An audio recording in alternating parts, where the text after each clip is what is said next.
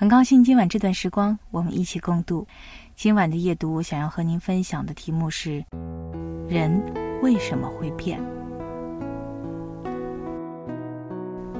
有一句经典台词：“秋刀鱼会过期，肉酱也会过期，连保鲜纸都会过期。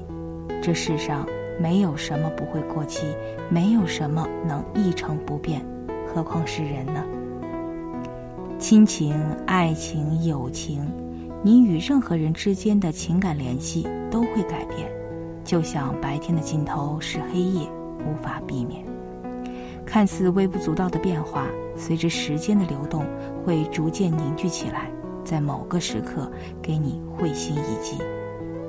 有人在知乎上提问：为什么成年以后与父母逐渐疏远呢？我想，答案显而易见。他们视你为大人，你把父母当外人。不幸的是，越来越多的人将父母越推越远。那个跌倒后会向父母寻求安慰，受了欺负会跟父母告状，被夸奖会及时报喜的你，长大了。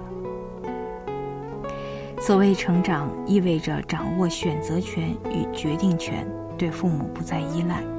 风筝线接到手里，享受着把控方向和高远的欣喜，却忽略了身后陪你追赶的人。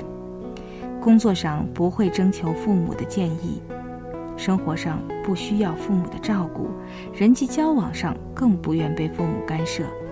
他们努力靠近，却有心无力。我们与父母之间隔着一条河，河里流淌着各自的岁月，即便相对而坐。看得清的，依旧是专属于自己的记忆光影，一个不倾诉，一个无从得知。久而久之，彼此有了更多的顾忌。我们总是这样，对最亲的人吝啬包容与理解。有句台词是这样说：从生物工程上面来讲，少则三天，多则三年，多巴胺和去甲肾上腺素就会停止分泌。或许到时候你对他就没什么感觉了。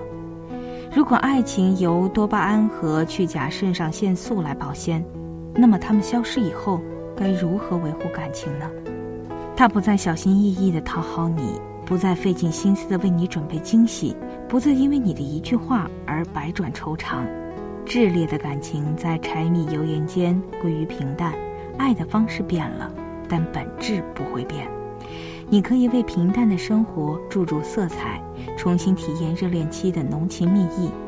但是一个人对你挑三拣四，用各种借口掩饰早出晚归，对你的消息只读不回，避免与你交流相处，甚至无视你的健康，他的心意变了，毋庸置疑。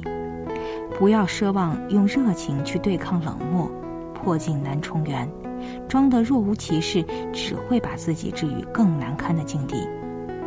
谈到友情，有人曾说，不奢望朋友能一辈子在自己身边。